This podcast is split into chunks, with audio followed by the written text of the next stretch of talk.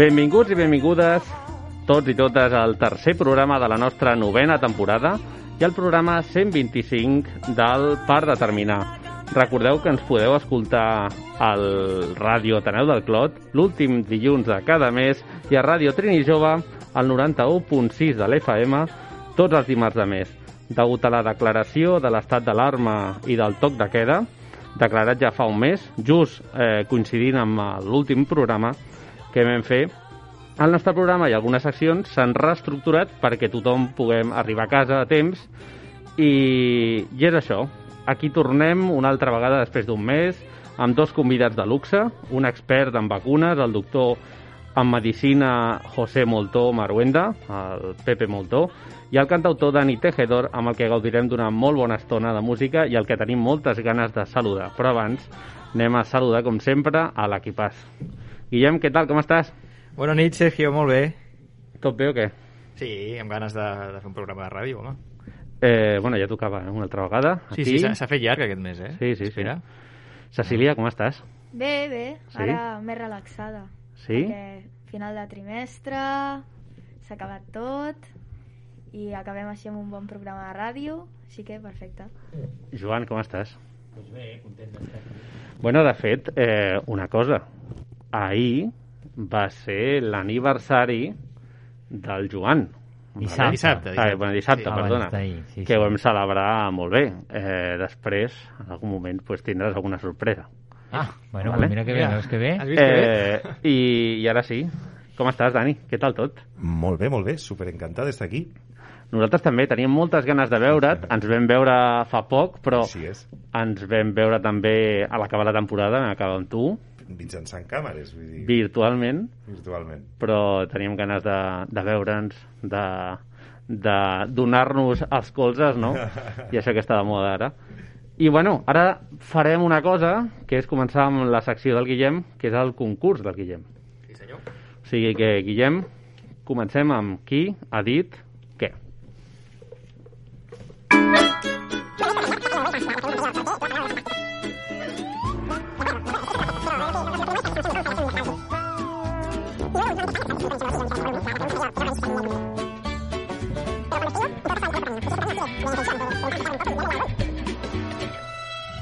Aquí comença Qui ha dit què? Un concurs on avui haureu d'endevinar qui és l'autor de tres frases que us diré. Per cada frase us donaré tres opcions i vosaltres haureu d'encertar la resposta correcta. El tema d'avui, Sergio, és la salut. Com que entrevistem un doctor, vaig pensar, parlem de salut. Ostres, està guai, sembla? està guai. No? Llàstima que el doctor estigui per telèfon I no pugui participar. participar. Però bueno, escolta, farem de doctors nosaltres. Sí. Molt bé. Ah, si et sembla, eh, fem un repàs al marcador, Sergio, abans de començar. Sí, sí, i tant, i tant. Va. La Cecília no està molt segura. Um, uh, bueno, Perdona, perdona. Ah. Ho has dit en segones? No, no, no. No? Vale, vale, vale. vale. Uh, haig de dir que anem molt malament, eh, Sergio? Tots anem malament, menys una persona de l'equip, que és el Joan, sí, sí, el triomfador. perquè tots tenim un punt, només un punt, menys el Joan, que en té quatre. Ostres, Molt bé, Joan. eh? Bueno, quatre punts no està malament, eh? No anem malament, no. Molt bé, molt bé. Vinga, doncs, comencem. Um, llegeixo la primera frase. Una part important de la curació consisteix en voler ser curat. Qui va dir aquesta frase? Dono tres opcions. Opció A, Plató. Opció B, Confuci. Opció C, Sèneca. Cecília, tu què diries? A veure, crec que no és Plató, diria Sèneca, però Per alguna raó en concret? Perquè et sona no, bé? No? perquè, perquè sí. Vale. Aquí. A veure si això. Joan, vinga, va. Sí, és que ara sembla que aquí vagi amb la pressió d'expert o alguna El líder, què diu el líder? Jo El diria, doctor. co- diria Confucio, però... Tu dius l'opció o B, eh? sí, sí, sí. Dani, tu què penses? Qui és Vale, l'autor d'aquesta frase? No ho sé, però ja per eliminació diria Plató. Molt bé, tots dieu una diferent. Així no m'emporto el punt. I Jo- Sergio, jo tu quina, jo, tu quina jo feia temps que no ho feia, és que com no tinc ni idea... Què vas a fer, la Ouija? La Ouija, vaig a fer la Ouija mítica. Eh, la A, eh, Plató. Sí? Ah? Sembla que aquest sistema no és molt fiable, ha quedat demostrat, eh? Però bueno. Eh, Ah, vale, tu dius el Plató. Doncs l'ha encertat la Cecília, molt bé. Bravo. Mira, Sènega, fe- Dos felicitats. punts, eh? els altres, els altres Uau. hem estat eh, com confusi, co, co, Una miqueta confundidos. confusis, eh? Està- Sí. Home, aquesta era difícil, eh? Sí, no? sí. no? No teníem cap referència de No, clar, clar, clar. Per això, per això. Segona frase. L'art de la medicina consisteix en entretenir el pacient mentre el temps cura la malaltia. Qui va dir això? Va dir Voltaire, Immanuel Kant o Sigmund Freud? Sergio. Jo diria Sigmund Freud. Dani? També diria Freud. Joan? Vinga, vam, si tu em veus i així, pot ser que rasquis punt. I Cecília, tu qui creus que ho va dir? No ho sé, però diré una altra persona perquè així hi ha menys possibilitats que guanyis. Gràcies. De res, diré el Can. Diré Can. De res, com bueno. Doncs haig de dir que igualment, malgrat els vostres intents, m'emporto al punt. Ho va dir Voltaire. Toma ja. Ai, Ostres, era xungo aquest, eh? No, sí, Avui sí. són molt clar, difícils clar. tots, a mi m'ho Què? sembla, No, almenys. aquí no esteu... Sí. Sí, sí. Difícil. No, no... Vinga, va, la, la tercera i última, a veure si aquesta l'encerteu, la majoria. Aneu en compte amb la lectura de llibres sobre salut. Podríeu morir d'un error d'impremta. Qui va dir això? Charles Dickens, Mark Twain o Camilo José Cela? Cecília, qui ho va dir això? no ho sé. Qui diries? No ho saps? Charles? Dickens, va. Joan? Estava pensant el Joan, està rumiant aquí. Vinga, va. No en tinc ni idea, però diré... Ja, és igual. el més nostrat, no? Pues el Camilo José El Cela. Perfecte. Dani, tu qui creus? També tiraré cap a Cela. Vale. Així bé. I Sergio? Ara no t'estava escoltant per res al món, però... Bueno, Eh, si vols diria- la frase. Sí, no, no, no, la tinc aquí. Eh... Jo diria Charles Dickens, també, però... Charles Dickens. No sé. Escolteu, això és històric. Ha passat una cosa que no havia no. passat mai. No, no, He no. guanyat jo el concurs. Era Mark Twain. Ningú ha dit Mark Twain. Però la, però la primera no l'ha guanyat la Cecília. Sí, però la Sí, segona l'he guanyat jo i la tercera també. 2 a 1. 2 a 1. A 0 Ah, a 0 vale, a 0. Vale, Això molt és bé. inèdit, no havia passat mai, eh? Estic al·lucinant. Pues ja està. Gràcies, gràcies. Bravo, bravo. Què has dit, doncs? El Twain era, El eh? Twain, Mark Twain, sí, sí. Ostres, això no, no podem no repetir, eh? No podem repetir, eh? Bueno, mira, a vegades passen aquestes coses. Avui ens ho has posat difícil. Sí, sí, sí, sí. Bueno, eh, podríem començar amb una sintonia per, per la propera secció que toca ara, però no sé si ara, Dani, podries començar la teva secció tocant una cançó. Ostres, directament, així Sí, a saco? directament. Eh, clar. Te debo una canción que nos sitúe como puntos de una línea recta y todas esas cosas. Que nos hable de Madrid, de Barcelona, de sandalias y de tintos de verano. Tengo el ordenador lleno de frases y de notas, cien acordes nuevos, pero no se ordenan. Faltará cantar mejor alguna broma sobre perros y algo muy profundo. Tan profundo que te ganas de echarme de menos, que te haga olvidar las canciones que hay en tu cabeza cada mañana. Que te pinte sonrisas en la luna de cuerpo entero mientras te arreglas el pelo y empiezas el día con aire a favor. Y ahí te va un estribillo que suene sincero y que hablará de lo que callo si me ves furtivo. Reconectar, palabras que son enemigos. Aquí estarán los fotogramas, los días que son solo tuyos y míos y de nadie más.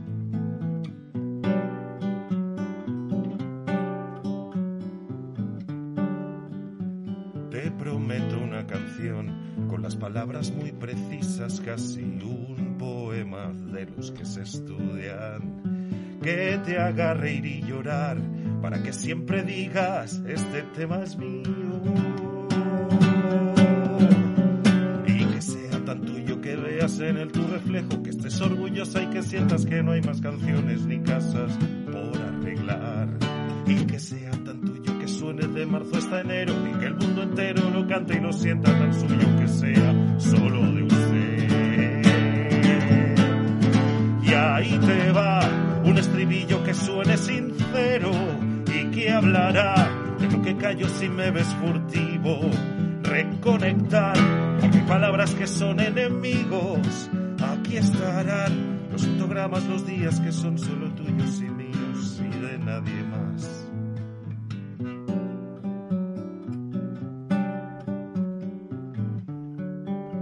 Y ahí te va un estribillo que suene sincero y que hablará de lo que callo si me ves furtivo. Reconectar, porque hay palabras que son enemigos. Aquí estarán los fotogramas, los días que son solo tuyos y míos. Y aquí estará una canción que salga de mis dedos sin destrozar y sin palabras que suenen vacías. Y ahí te va, que no descuide nada en el tintero para decir, sin pronunciar las palabras tan obvias que esconde el final, si has llegado hasta aquí. Na, na, na.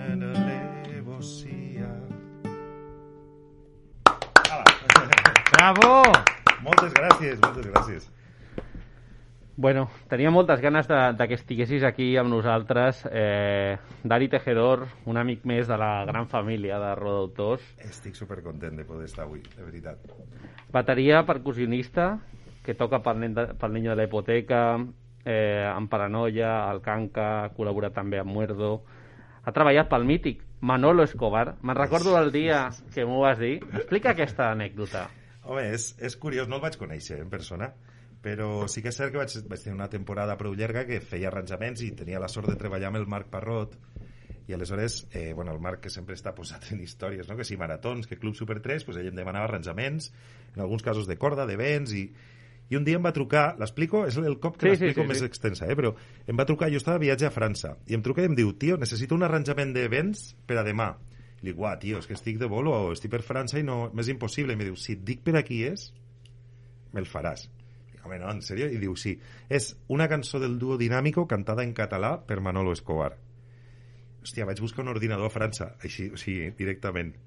El, la gent de producció i això, i res, és una, una versió, crec que està pel YouTube, però és el Resistiré, precisament, però, però en català. El que passa que, bueno, això va ser part d'una feina, no?, que et demanen un arranjament, el fas i ja està.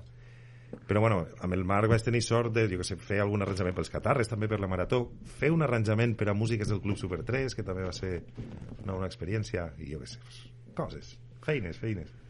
Eh, I l'any 2017 eh, et vas estrenar com a cantautor amb el disc Cuerpo de Ciudad. Així és. Uh, jo no volia, eh? no sé si et segueixo. Sí, sí, sí, sí. sí. Bàsicament, bueno, toco amb el Niño la Hipoteca i va ser ell una mica i algun amic més que els hi ensenyava cançons, cançons d'aquestes de quan estàs després de sopar o després d'un dinar que treuen la guitarra i cantes, no? Canto moltes rumbes i canto moltes altres coses, però sempre dic, mira, pues he fet aquest tema. I van ser una mica ells, el Miguel Pino, que és el productor dels dos Mhm. discos, i el Guiu, eh, els que em van empènyer una mica i em van dir, mm, tio, grava-ho. Miguel Pino, que és també el guitarrista de la Hipoteca, és el, el que produeix els discos i ell va ser qui va dir, pues al meu estudi, anem a gravar-ho. Clar, tio, o sigui, d'estar tota la vida tocant la bateria fent això, de sobte dius, vale, com que estic gravant un disc i a sobre he de fer bolos i a més eh, he de gravar vídeos i uah, uah, uah, uah. El que passa és que l'experiència em va agradar i per això he repetit. I bueno, ara estàs, que vens aquí a presentar Mhm. el nou disc Així que és. voy a hacer hoy Així és. i eh, aquest disc ens vas explicar a l'acabar la temporada, la vuitena temporada de la ràdio, virtualment, no?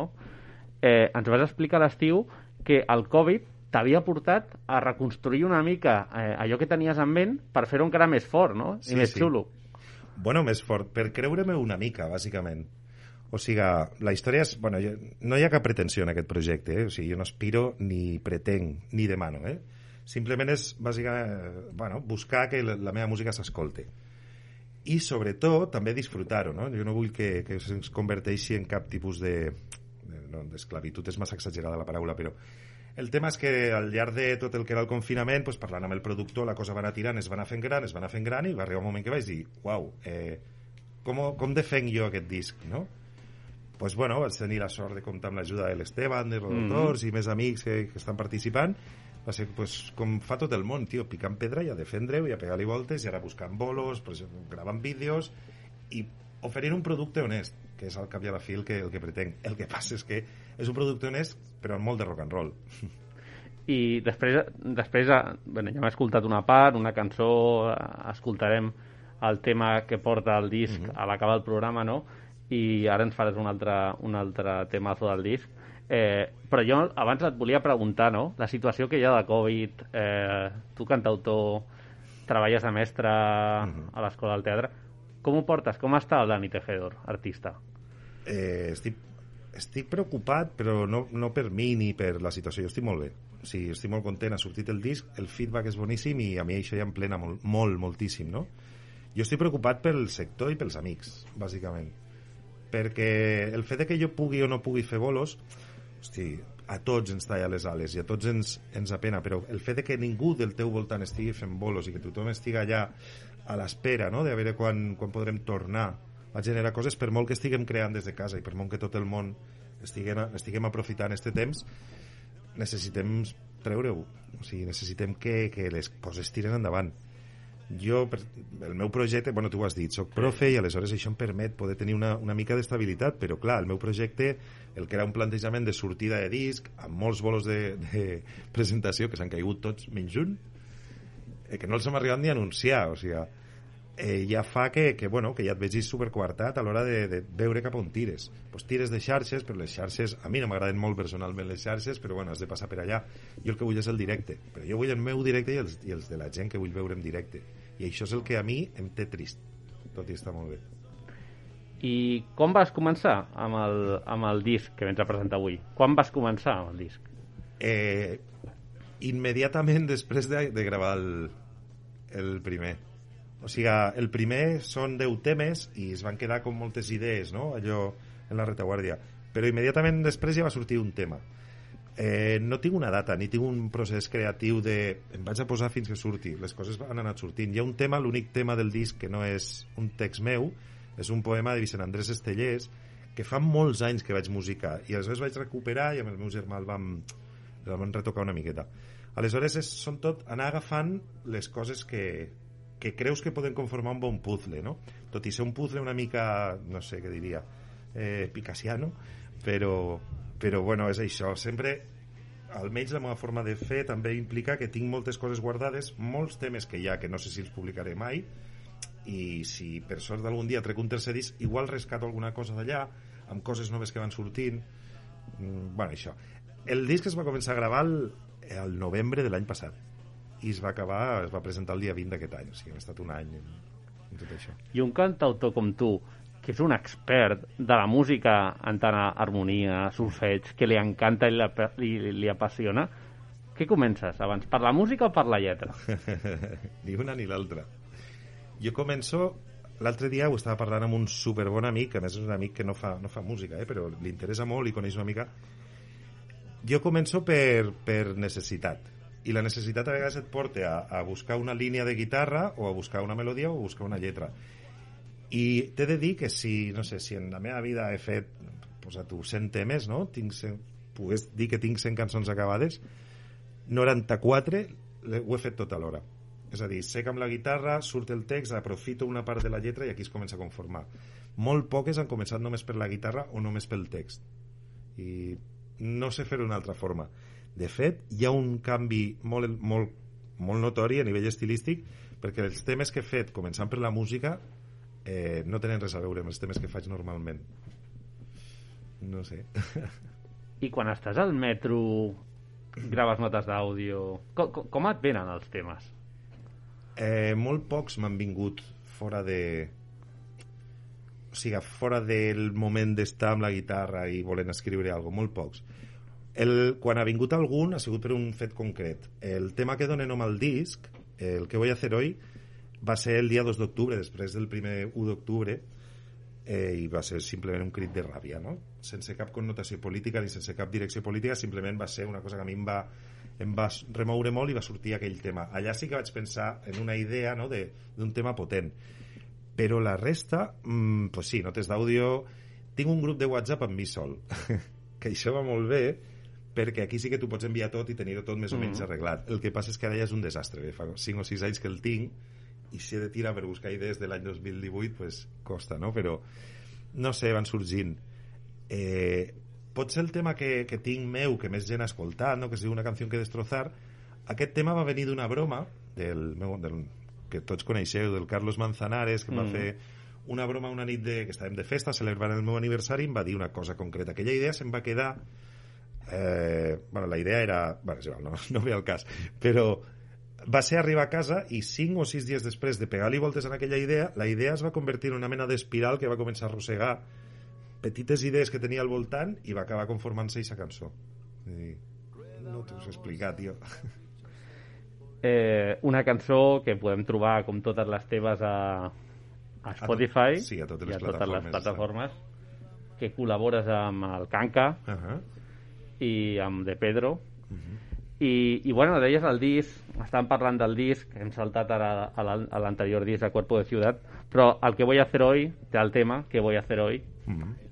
on posa una veu Ferran Exceso dic posa una veu com si fos una veu qualsevol però és que és la, la veu de Ferran Quina veu, tio. És, és brutal. Per mi és la millor...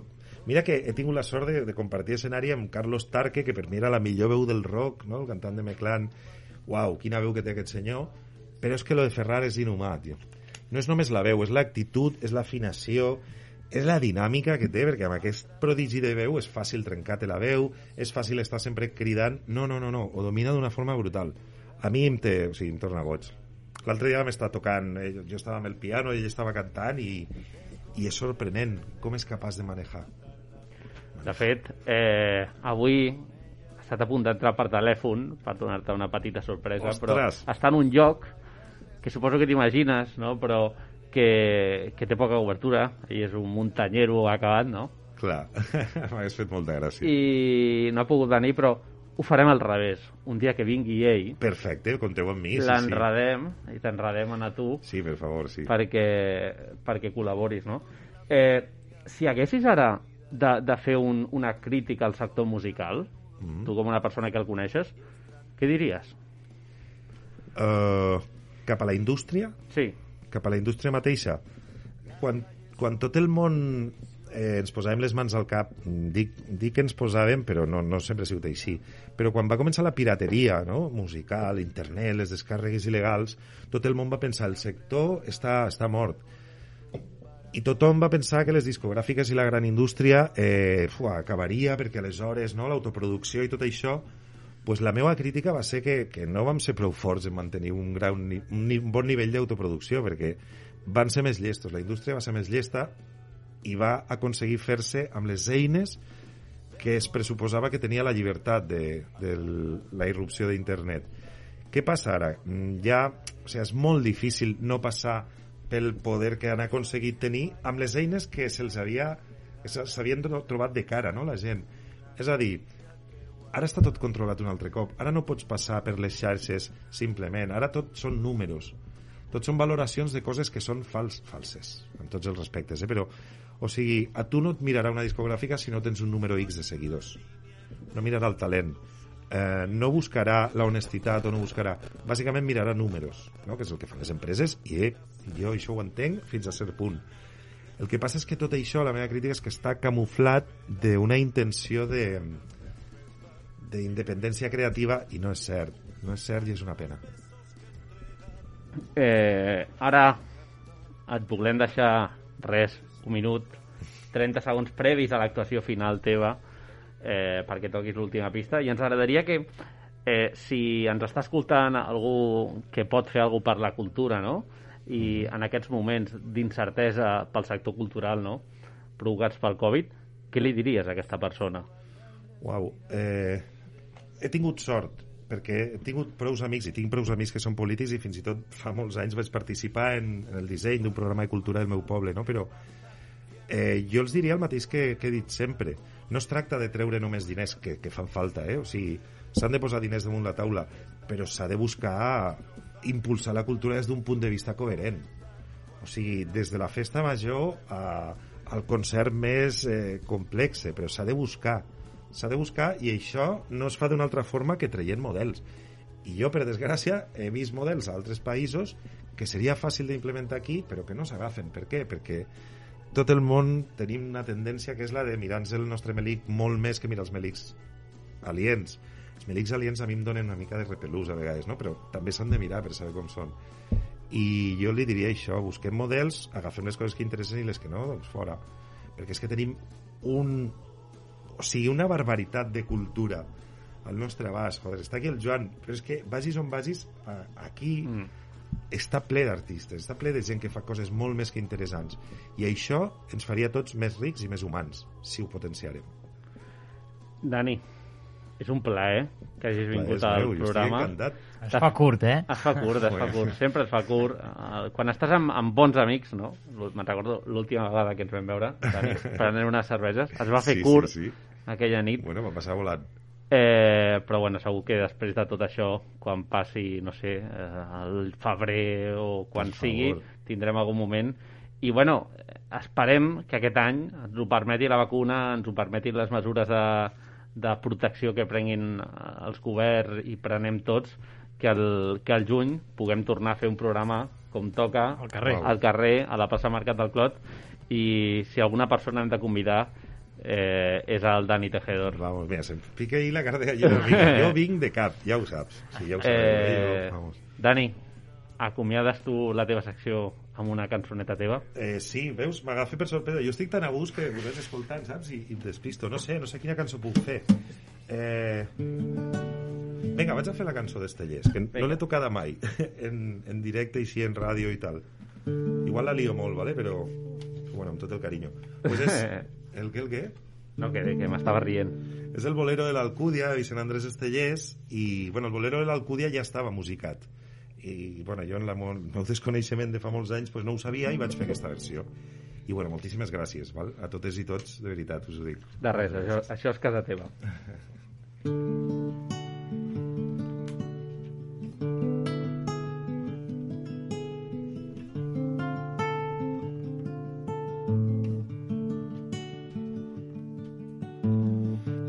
tota la lluna sobre les sendes mentre canten i ballen dotze parelles. Dotze parelles mare dotze parelles. Que per la nit tenien les mans enceses. T'estime rosa fina. Clavell de sucre ulls d'una aigua profunda. T'estime rosa fina. Clavell de sucre ulls d'una aigua profunda. Canten els muscles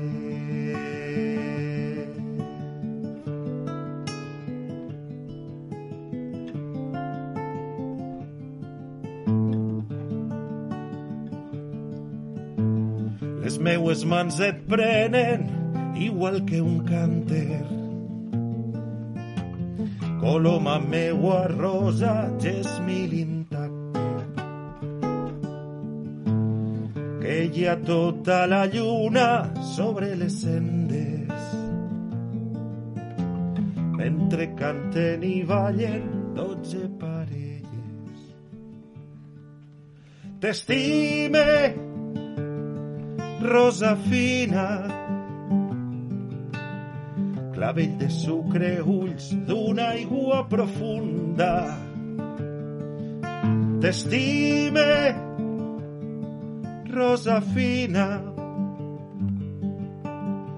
Clavell de sucre ulls d'una aigua profunda. Canten els muscles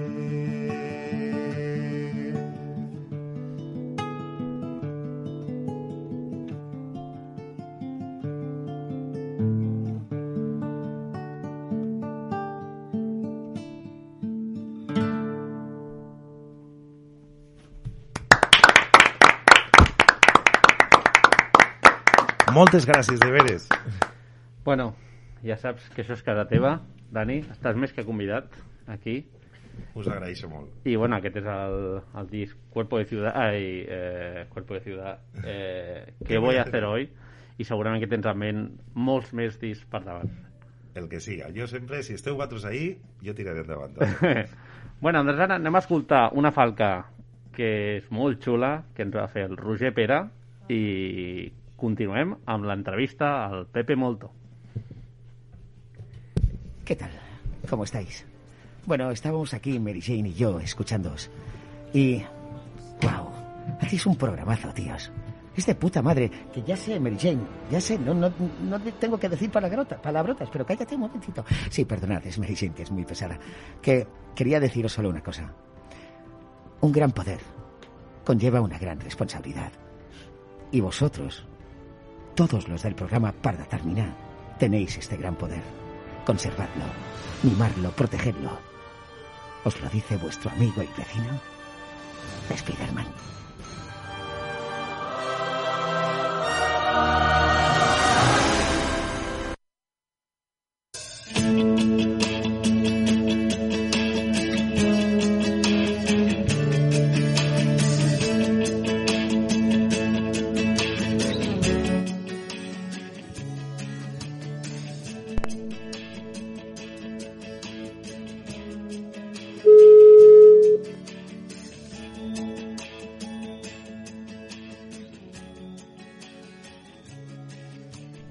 Avui quan són gairebé les 9 i 20 del vespre ens acompanya el doctor José Moltó, metge especialista del Servei de Medicina Interna de l'Hospital Germani Trias i Pujol i de la Fundació Lluita contra la Sida i les malalties infeccioses a Can Ruti. Ell és membre de la unitat de VIH i la seva línia d'investigació està centrada en la farmacocinètica dels antiretrovirals i les seves interaccions farmacològiques.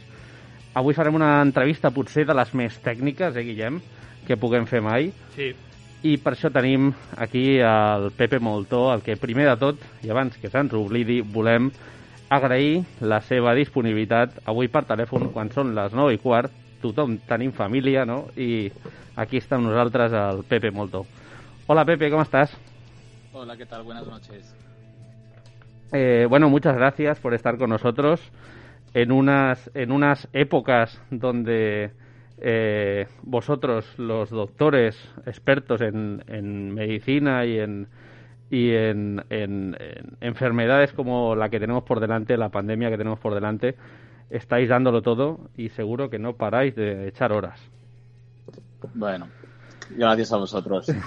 Eh, bueno, te vamos a preguntar sobre el plan de vacunación contra el coronavirus que ha anunciado el gobierno español y que prevé vacunar la población en tres fases durante los tres primeros trimestres del 2021. ¿Consideras que este, este plazo es viable? Bueno, la verdad es que no me gusta hablar de plazos, porque realmente durante los últimos meses hemos ido escuchando plazos, las vacunas iban a estar disponibles en noviembre, ahora en enero, ahora será en tres fases.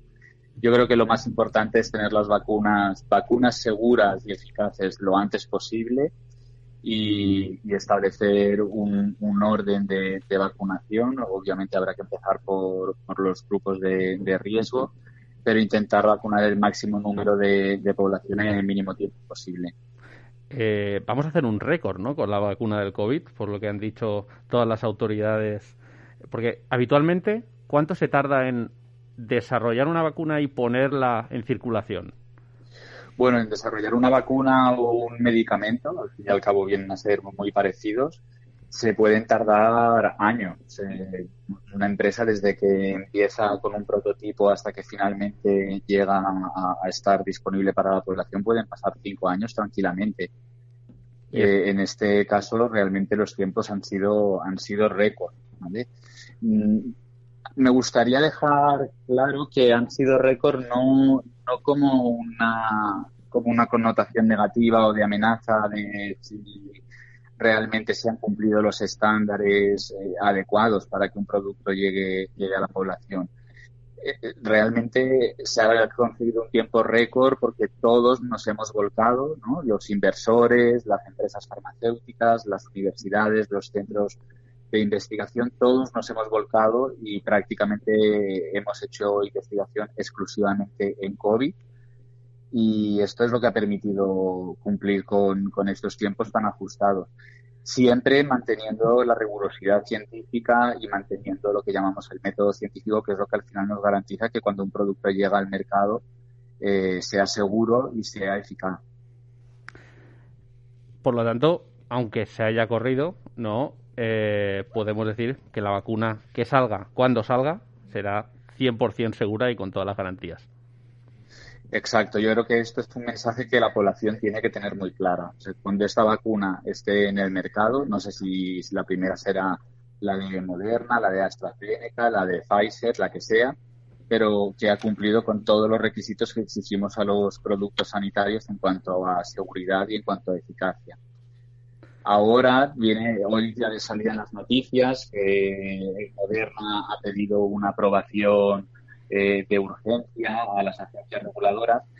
Todos los datos de estos estudios, ahora lo que se hace es que se presentan a, las agencias reguladoras, la Agencia Europea del Medicamento, la Agencia Española, donde comités independientes de expertos revisan todos estos datos y es como el sello de calidad de decir, pues sí, efectivamente, eh, con todos los datos crudos de estos estudios podemos garantizar que estos productos son seguros y que son eficaces. A lo largo de los próximos meses llegarán a España más de 31 millones de dosis de la vacuna desarrollada por la farmacéutica AstraZeneca, que hace poquito comentabas. Eh, si tuvieras que valorar desde el 1 al 10 eh, el grado de fiabilidad que te genera, ¿qué puntuación te darías? El 10 es el máximo. ¿eh? Yo creo que tanto la de AstraZeneca como la de... No conocemos los detalles todavía de estos protocolos, de estos estudios pero por lo que ha trascendido y después de que, estos datos hayan sido revisados por las agencias reguladoras, cualquiera de ellas me, merecería la máxima confianza. El hospital eh, Germans Trias y Pujol, donde trabajas y colaboras, ha desarrollado la primera vacuna española con autorización para realizar un ensayo clínico. Eh, ¿En qué fase está esta vacuna, si es que nos lo puedes decir?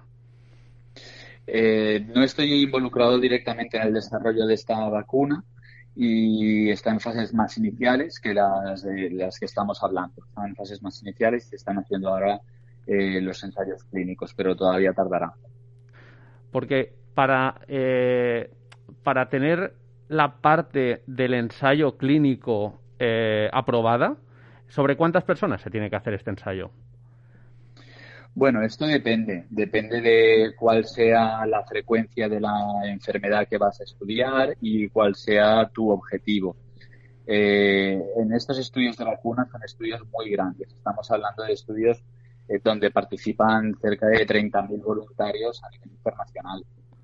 Con otros medicamentos estos tamaños muestrales no son necesarios y a veces hacemos ensayos de fase 3 eh, con la décima parte, con, con 3.000, con 1.000 pacientes eh, esto es bastante habitual en, otros campos, pero en los, en los de vacuna eh, son estudios muy grandes.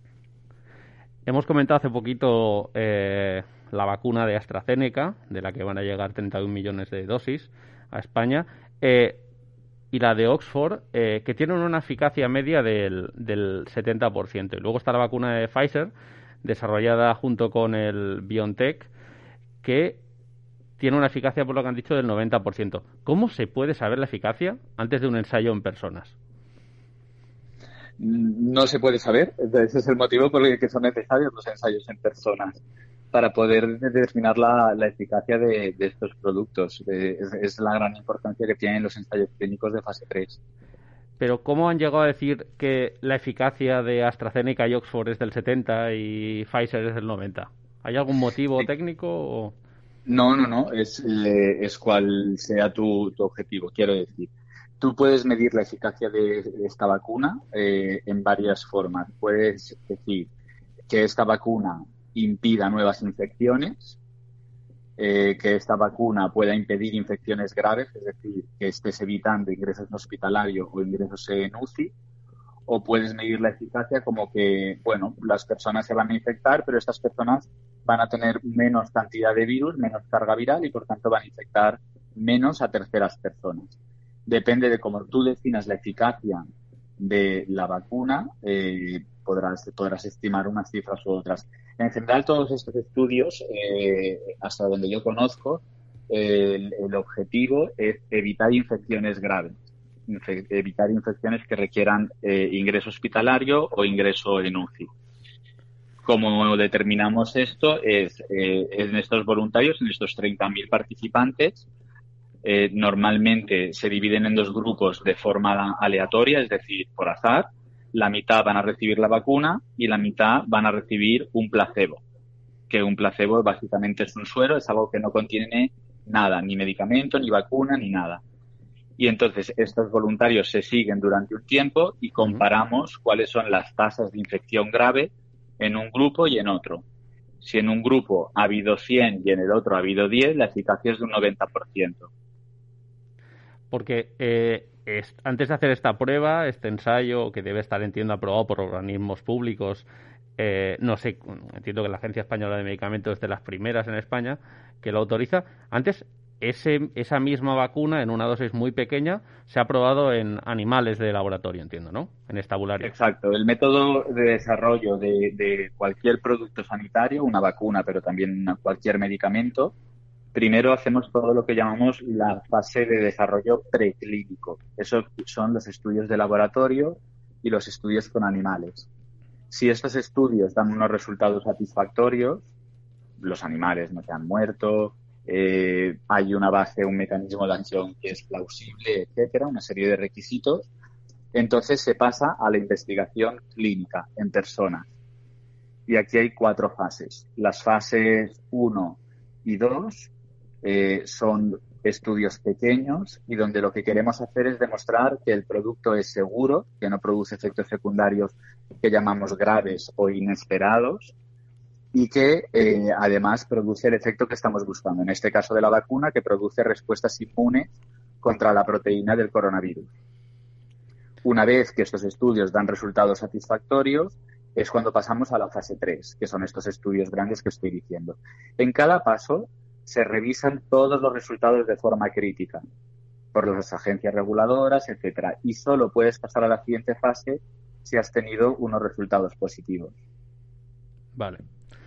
Eh, ahora mi compañero Guillem, colaborador del programa, que antes, eh, off the records, has podido también hablar con él, te hará unas preguntillas. Hola, Muy Pepe. bien. ¿Qué tal? Hola, ¿qué tal? Ah, ¿Qué les dirías a las personas reticentes a vacunarse contra el coronavirus? Porque hay mucha gente que desconfía de la vacuna. ¿Qué les dirías tú?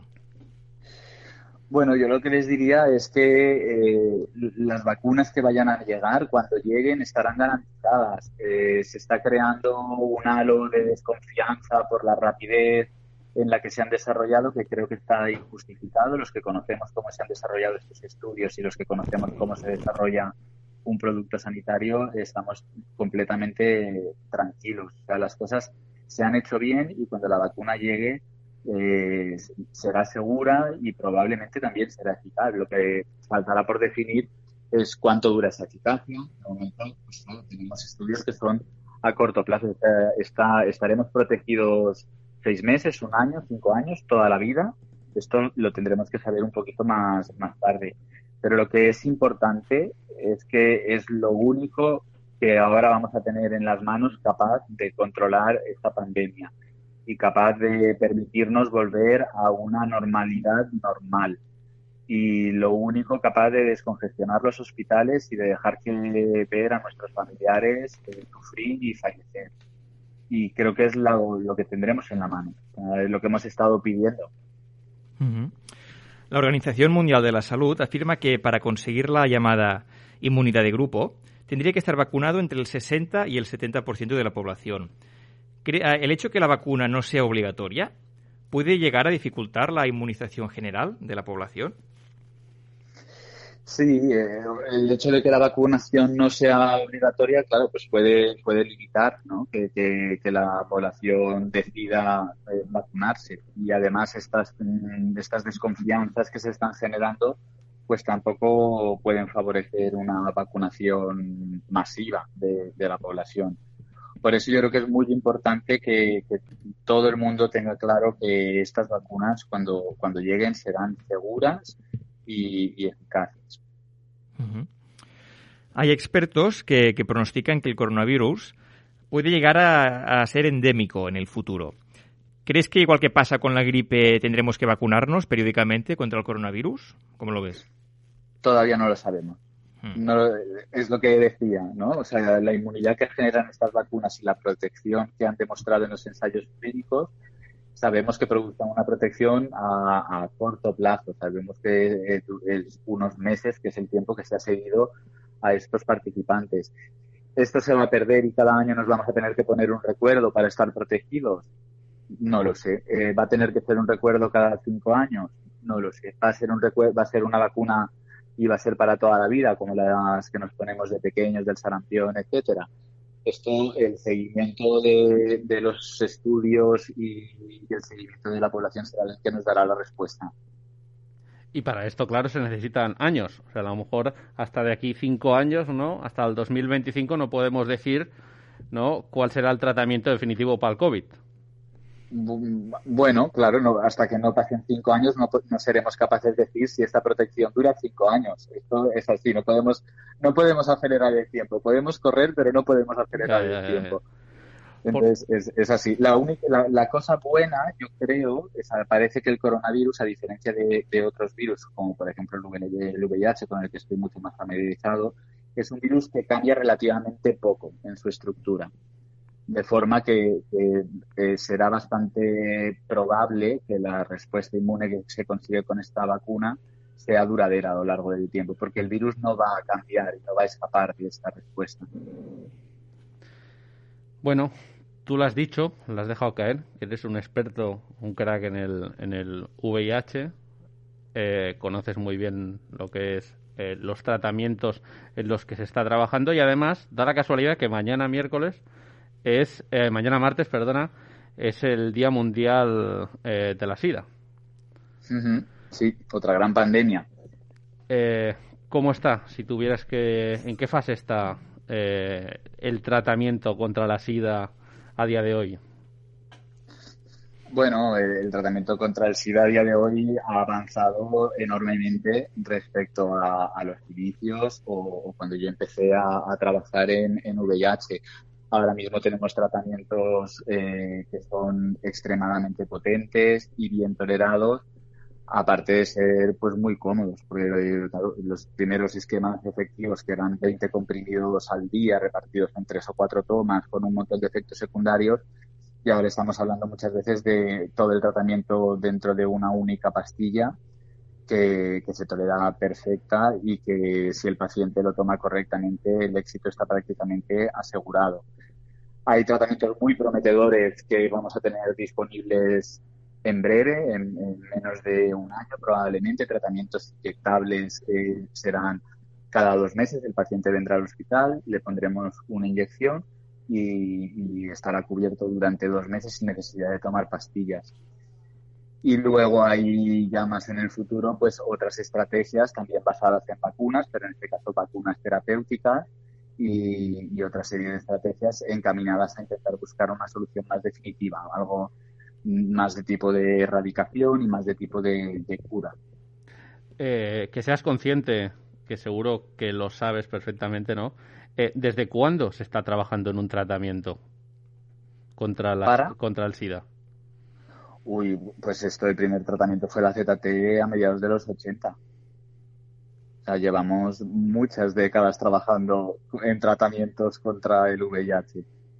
Y a día de hoy ya con los avances que hay, que nos, nos has eh, resumido ahora muy claramente, eh, ¿podemos decir que la gente ya no muere del SIDA? Es muy poco frecuente. Ver muertes por SIDA actualmente es, es muy poco frecuente porque los tratamientos funcionan muy bien. Eh, las pocas causas, eh, los pocos casos que vemos de, de muertes por SIDA eh, los solemos ver en personas que no se perciben en riesgo y no se hacen la prueba. Es muy importante que nos hagamos la prueba del VIH con cierta regularidad eh, para diagnosticar a todas las personas que están infectadas y poder dar el tratamiento correcto o en algunas personas que por alguna problemática individual pues no quieren recibir tratamiento. Eh, para acabar, Pepe, eh, nos has comentado fuera de micrófonos que hay dos plataformas. Eh, una de ellas la tengo ya abierta, la otra entiendo que será la misma. Es soyinvestigación.com y soyinvestigación.com. ¿Qué puede hacer la gente en estas plataformas? Sí, esta es una página web que hemos creado en la Fundación de Ayuda contra las Ideas Malalties Infecciosas con el objetivo de eh, conseguir conectar con la, con la población que quiere participar en el desarrollo de, de, vacunas. Hay una parte dedicada a COVID, pero también hay otra parte dedicada a una vacuna preventiva contra el VIH eh, de forma que eh, simplemente dando sus datos, diciendo en qué tipo de estudio está interesado y dándonos sus datos, nosotros podemos contactar con ellos, darle detalles sobre los estudios y ofrecerles la, la, posibilidad de, de, participar. Estos estudios son estudios de fase 3, eh, son estudios en los que ya se ha demostrado previamente la seguridad de los productos que se van a administrar y son estudios en los que queremos eh, evaluar es esto, es la eficacia de nuevas vacunas que se están desarrollando tanto contra el coronavirus como contra el VIH. Bueno, eh, hasta aquí hemos acabado la entrevista, pero nos guardamos una cosa para el final siempre, que es una sección, una subsección dentro de la sección de la entrevista, que serás el, el, la tercera, el tercer invitado que, que la estrena, esta sección. Y, y, que ahora, ahora Guillem te va a explicar de qué va. Sí, mira, Pepe, esta sección se llama la pregunta de invitado a invitado y consiste en que respondas a una pregunta que nos dejó el invitado del último programa, ¿vale? Sí. Que, que ¿Diríem qui és, Sergio? Sí, sí, sí. sí que sí. fue Arcadi Oliveras, el economista Arcadi Oliveras. Eh, uh -huh. Vas a escuchar un audio y a partir de eso, pues, haces la, das la respuesta que te parezca más oportuna. Muy bien. Has de fer tu la pregunta de convidat a convidat. Què li preguntaries al proper convidat que encara no sabem qui serà? Doncs, a veure, hi haurien molts temes a plantejar, però això diria que qualsevol convidat que vingui aquí o convidada el que s'hauria de plantejar és que aquest sistema en el que vivim és un desastre i que la manera de subvertir-lo és practicant quelcom que ens va explicar en Gandhi, que ens va explicar en Martin Luther King i que s'anomena desobediència civil. La pregunta hauria de ser si t'agrada l'actual sistema, res, i si no t'agrada, per què no practiques la desobediència civil, que és una manera d'anar-ho canviant. Jo estic segur que si els negres als Estats Units no s'haguessin rebel·lat, avui en dia encara no tindrien els drets assegurats. El mateix passaria a Sud-àfrica i a molts altres. Per tant, la pregunta és per què no practiques la desobediència civil si consideres que aquest sistema és injust? No es una pregunta fácil, ¿eh? eh muchas gracias por esta pregunta. eh, bueno, eh, en principio la, la, desobediencia civil creo que está muy bien cuando sale bien y cuando es alguna medida heroica como las que ha comentado eh, la, el, el señor, pues puede, puede ir muy bien. El problema es que no, no podemos estar desobedeciendo y cada uno haciendo lo, lo, que queremos. Entonces, bueno, creo que si no estamos de acuerdo con el sistema, lo que hay que intentar es cambiarlo, pero siguiendo unas reglas del juego y no subiéndonos a quemar el sistema. Eh, Pepe, muchas gracias por contestar. Es una pregunta. Y ahora eh, toca que nos hagas tú eh, la pregunta para el próximo invitado que no sabemos quién será. Sabemos seguramente que será alguien relacionado con el mundo del teatro, pero no está confirmado. Pero bueno, es también la gracia que tiene estas preguntas, que al final no sabes por dónde te, te van a salir. Eh, eh, no sé, me pilláis así en frío, pues la pregunta sería, ¿se pondría usted la vacuna del coronavirus en cuanto esté disponible? Pues me parece a mí una buena pregunta, buena, buena pregunta súper acertada, Pepe. Eh, bueno, te vamos a dejar la última pregunta, ya con esto cerramos, a ver si nos dejas un buen sabor de boca. ¿Podremos disfrutar de, de una Navidad en familia? Bueno, yo creo que podemos disfrutar de una Navidad en familia, pero siendo responsables. Estas Navidades no van a ser unas Navidades normales. Este año no ha, ser, no ha sido un año normal. Y creo que está en mano de todos ser responsables eh, pensando en, en, nuestros familiares, nuestros seres queridos y en lo que nos espera en el primer semestre del año que viene. Pepe, muchísimas gracias por estar disponible. Gracias a, ti y también se lo dijimos a, a, la doctora que colaboró el programa pasado aquí con nosotros. eh, también de vuestro hospital. Eh, estáis haciendo un trabajo eh, en, estos, en, esta temporada que llevamos, en estos meses, que están pasando muy rápidos y a- la vez muy lentos, vertiginoso. Seguro que estáis echando más horas que nunca, pero bueno, es por un buen motivo, yo creo.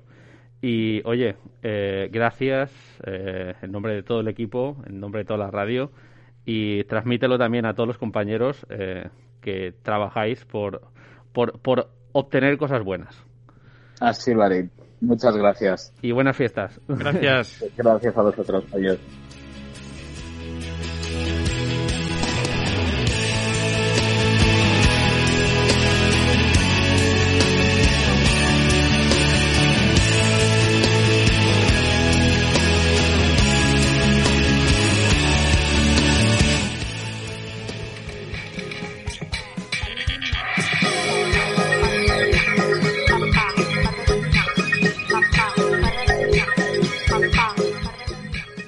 Hola Cecília, què ens portes avui? I avui super ràpids, perquè, perdoneu, però era una entrevista, jo crec que bastant, bastant interessant i que li havíem de dedicar els seus minutets.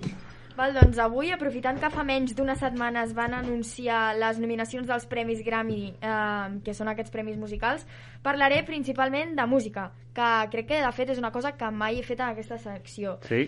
I potser podríem començar escoltant alguna cançó, no? I tant. Aquí va. Si, si es vol reproduir, clar. Eh? Tot, tot, tot tenia jo aquí superbé i... Ara què passa aquí? Que... Ara sí.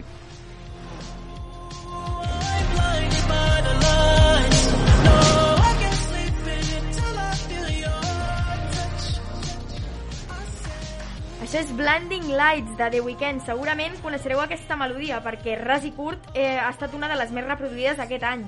De fet, s'ha convertit en la cançó preferida de moltes persones, però sembla que el jurat dels Premis Grammy ha estat l'excepció. Els Grammys, que són els premis més importants de música, es celebren al gener, i tot apuntava que The Weeknd, l'autor i cantant d'aquesta cançó que acabem d'escoltar, rebria moltes nominacions i fins i tot s'enduria els guardons més importants. Però, sorprenentment, quan dimecres a la matinada van ser anunciades eh, les nominacions dels Grammys, el nom de The Weeknd no va aparèixer ni un sol cop. Els fanàtics d'aquest cantant, que per cert eh, és de raça negra, han tillat el jurat de racista perquè sembla que no és la primera vegada que un artista amb la pell lleugerament fosca no és premiat encara que les seves cançons siguin les més escoltades. Ostres, llavors eh, això ja havia passat, no, abans? Sí, uh, sense anar gaire lluny, per ex uh, un bon exemple seria la Nicki Minaj. De fet, aquesta rapera americana va piular després d'assabentar-se d'aquesta polèmica que mai oblidaria el dia que en, en què els Grammys no li van entregar el guardó de millor artista nova, tot i que set de les seves cançons fossin de les més escoltades. Va remarcar que en comptes d'ella el premi se'l va endur Bon Iver, un home blanc, i això va dir remarcant blanc. Però tornant a The Weeknd, també cal afegir que, a més d'haver compost un dels àlbums més escoltats aquest any, Mhm. d'aquí poc també actuarà a la Super Bowl, un dels esdeveniments esportius més importants dels Estats Units. Com és sabut, a la mitja part de la Super Bowl cada any es fa un concert que sempre genera una gran expectació, entre d'altres coses, perquè aquest show es televisa a centenars de països arreu del món.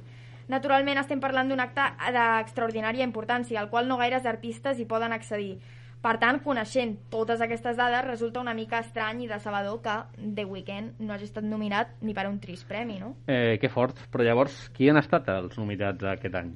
Doncs encara que sembli totalment contradictori el fet que el jurat eh, dels Grammy se l'hagi acusat de racista, la persona amb més nominacions, concretament nou, ha estat Beyoncé, que també és negra.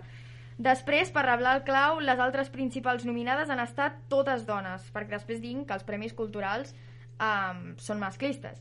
Entre aquestes dones hi trobem la Taylor Swift, que ha estat nominada pel seu nou àlbum Folklore, Sí. i la Dua Lipa. Molts altres artistes coneguts com ara Justin Bieber, Harry Styles, Post Malone, Lady Gaga, Coldplay i Billie Eilish també han estat nominats. Perdona, he anat molt ràpids i no t'he posat Sona Cardigan. Sí, com que no tenim temps.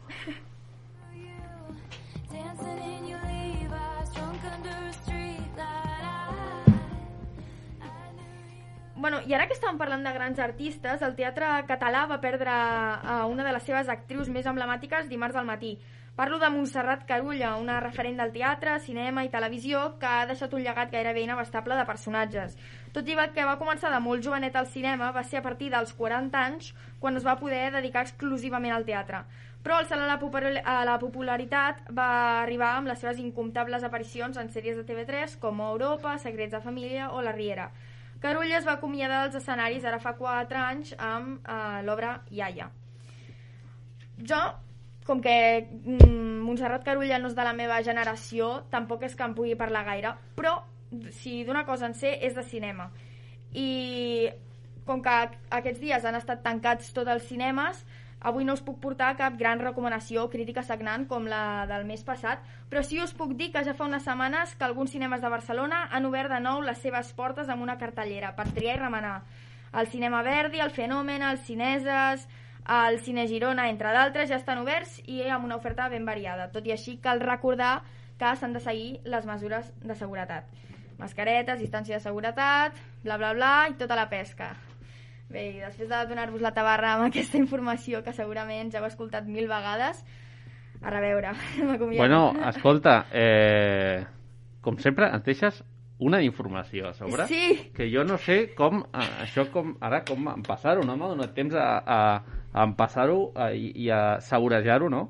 Però, bueno, parlava de la Carulla, jo crec que la Carulla li ha faltat un bon homenatge Sí, sí, sí. ha coincidit amb Maradona, amb Maradona també, una altra estrella internacional, però estic segur que algun dia podem parlar aquí sobre la Carulla. De fet, intentarem que vingui aquí el seu fill, Roger Penya, Hòstia. per explicar una mica sobre la seva figura. De I ara sí, No, no em puc, Sí, sí, no em puc allargar ràpid. gaire, no? Sí. Doncs, um, de fet, parlant de polèmiques com les del Grammy, hi ha hagut una altra polèmica amb la Montserrat Carulla, bueno, amb el seu fill, perquè a TV3 es va fer un vídeo al TN i el seu fill doncs, va penjar a Facebook que, segons ell, estaven dibuixant a la seva mare com una feminista radical i moltes altres coses que, no sé, que ho van exagerar com molt tot i, bueno, aquesta és la polèmica, deixa anar. eh, doncs bé, ara sí, Joan, el teu punt i final.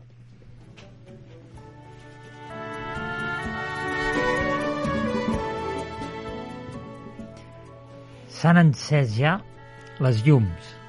Sona la guitarra i estem entre amics, que som família.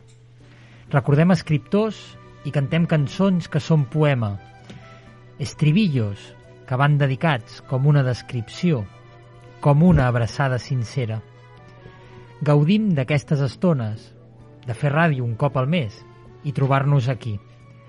La vida és una felicitat petita, com aquesta, senzilla i honesta. Converses que són canela de la bona.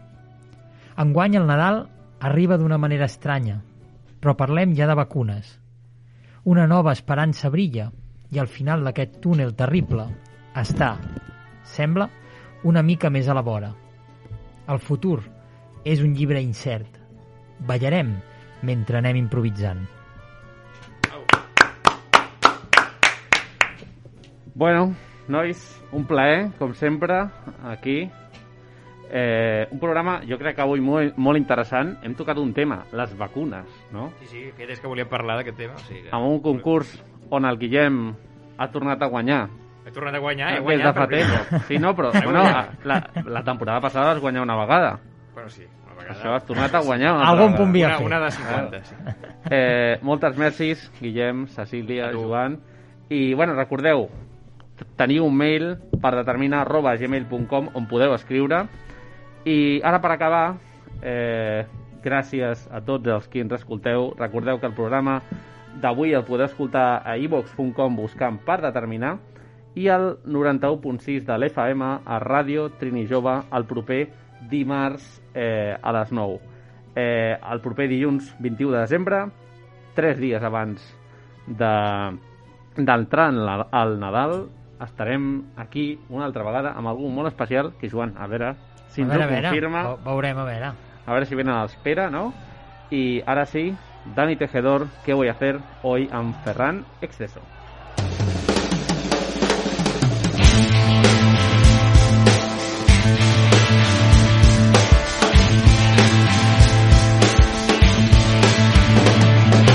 Tengo ciertas ganas de borrarme, por si acaso hay que escaparse, por si acaso sube el par tengo las maletas preparadas, por si doblan las campanas, por si toca emigrar. Faltan más columnas de memoria, con palabras que la historia ya no nos quiere decir. Y lo siento, hijos que vendréis mañana a encontraros las miserias, a aguantar hasta morir.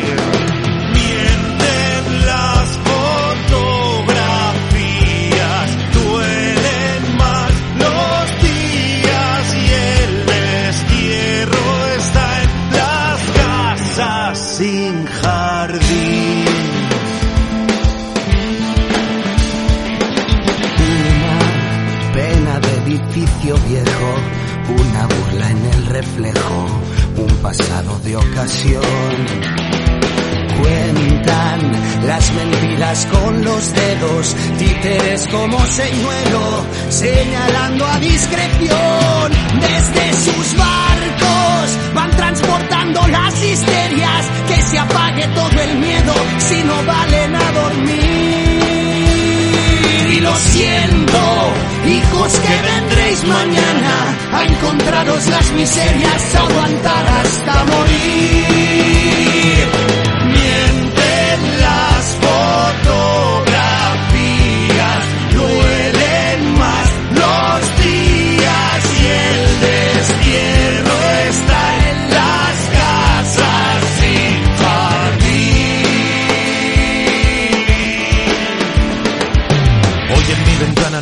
El sol, pretendo quejas como esta y así no soy yo, aún así he sonreído, bendita expresión.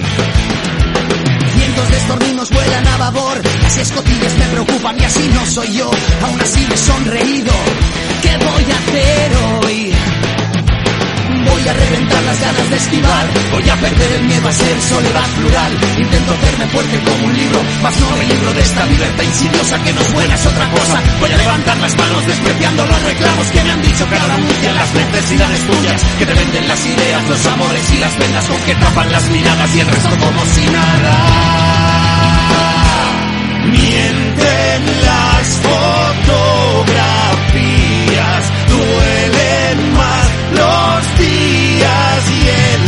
Still.